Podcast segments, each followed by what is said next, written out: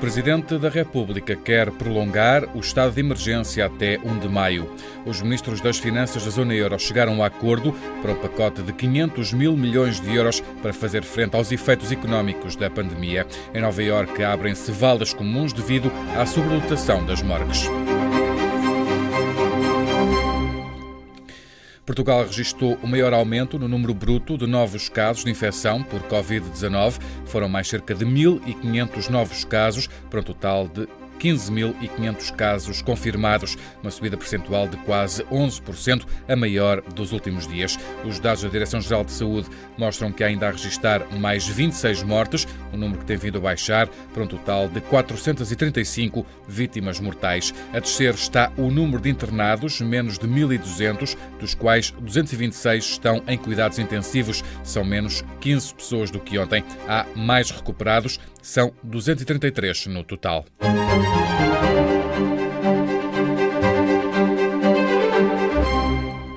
O Presidente da República dá praticamente como garantida a renovação do estado de emergência até dia 1 de maio. Naturalmente que irei ouvir os, os especialistas, irei ouvir e atender ao contributo fundamental do Governo e será a Assembleia a autorizar, mas eh, não podemos brincar em serviço.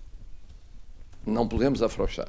Declarações de Marcelo Rebelo de Sousa, que considera prematuro pensar já numa quarta renovação até meados do próximo mês. Na Europa, são já vários os países que decidiram já abrandar algumas medidas de contenção, como a Áustria, Bulgária, República Checa, Dinamarca e Noruega. Estes cinco países decidiram já levantar algumas restrições, como a reabertura de algumas lojas maiores ou a permissão de atividades de lazer ao ar livre. A Dinamarca ou a Noruega vão mesmo reabrir creches e escolas na próxima quarta-feira, assim como salões de beleza e cabeleireiros. Já tem nome e horário a nova versão da telescola, vai chamar-se Estudo em Casa, vai ocupar a grelha da RTP Memória entre as 9 da manhã e aí perto das 6 da tarde, a partir do dia 20. A maioria das aulas do primeiro e segundo ciclo são de manhã, o terceiro ciclo ocupa o período da tarde. O diretor da RTP Memória, Gonçalo Madilos, explica como tudo vai acontecer. A RTP Memória está na TDT e, portanto, é disponível no universo de pessoas e de famílias, muitas delas provavelmente mais desprotegidas, que não têm a, televisão por cabo em casa. Contudo, a RTP Memória também está no cabo, hoje, portanto, está nas duas plataformas. Portanto, eu que diria que, do ponto de vista do universo da televisão, cumprimos assim o pleno. Além disso, teremos todo o apoio das nossas estruturas do online, na internet, através de um site dedicado, que eu posso dizer já o nome oficial, que será rtp.pt barra estudo em casa, tudo junto, e, e, as pessoas poderão ali encontrar o quê? Aquilo que já encontram através da RTP Play, uma emissão em simultâneo, do direto, digamos, da emissão a passar todos os dias, mas também a disponibilização das aulas numa galeria em baixo, aquilo que dizemos no on demand. Este estudo em casa estará também disponível nas plataformas digitais da RTP e da Direção-Geral de Educação. A Presidente da Comissão Europeia já congratulou o Eurogrupo pelo acordo alcançado ontem. Ursula von der Leyen garante que o Executivo Comunitário vai responder para a criação do Fundo de Recuperação face à Covid-19, uma reação poucas horas depois do acordo alcançado pelos ministros das Finanças, André Neves. O Presidente do Eurogrupo anunciou um acordo entre os 27 para desbloquear no imediato 500 mil milhões de euros em linhas de crédito através do Mecanismo Europeu de Estabilidade. Empréstimos para criar redes de segurança em três áreas: trabalhadores, empresas e orçamentos nacionais. A única condição para aceder às linhas de crédito será que o país se comprometa em usar estes fundos para apoiar custos nacionais diretos e indiretos com questões de tratamento, cura e prevenção relacionadas com o Covid-19 cure and prevention related costs due to the COVID-19. A Holanda queria mais. Tentou impor condições macroeconómicas aos países que recorressem a este fundo para fazer face às despesas com o Covid-19, mas acabou por ceder e flexibilizar o acesso nesta fase. O presidente do Eurogrupo diz que se espera que este novo instrumento financeiro para os Estados-membros esteja pronto em duas semanas.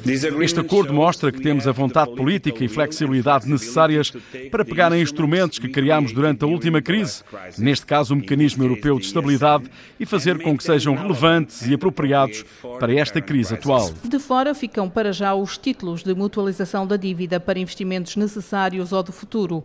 Mas os 27 decidiram que vão trabalhar num fundo de recuperação. André Neves, em Bruxelas.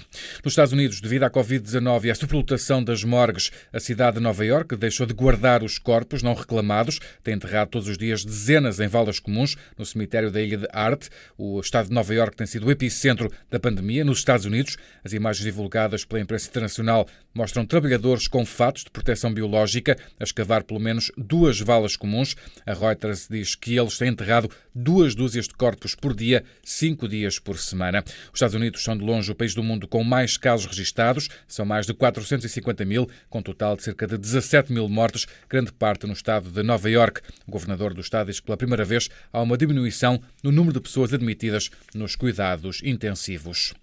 No mundo há agora mais de 1 milhão e 600 mil casos confirmados de infecção por Covid-19, cerca de 100 mil mortos. A Organização Mundial de Saúde já veio congratular-se com o facto de estar a baixar o ritmo de novas infecções em alguns países europeus, mas avisa para a situação que se torna mais alarmante noutros países, como em países africanos. Em Itália, há o registro de mais 570 mortos, um dos números mais baixos dos últimos dias, ficando ainda abaixo da fasquia dos 19 mil mortos no total e com menos de 4 mil novos casos de infecção. Espanha registrou mais cerca de 600 mortes, é o número mais baixo de aumento diário desde o dia 24 de março. No total já morreram quase 16 mil pessoas. No Reino Unido voltou a registrar-se o maior número de vítimas num dia desde o início do surto, mais 953 mortes, para um total de mais de 9 mil vítimas mortais. A fechar o relatório de hoje, uma equipe internacional de investigadores quer saber quantas pessoas têm afinal sintomas do novo coronavírus em 11 países. A equipa integra dois investigadores portugueses do Instituto de Engenharia de Sistemas e Computadores, Tecnologia e Ciência e também da Universidade do Minho. Está a fazer uma estimativa do número de casos com sintomas de Covid-19 para traçar uma evolução da doença em diferentes nações. Para isso, os investigadores estão a pedir às populações dos vários países que respondam a um inquérito na internet.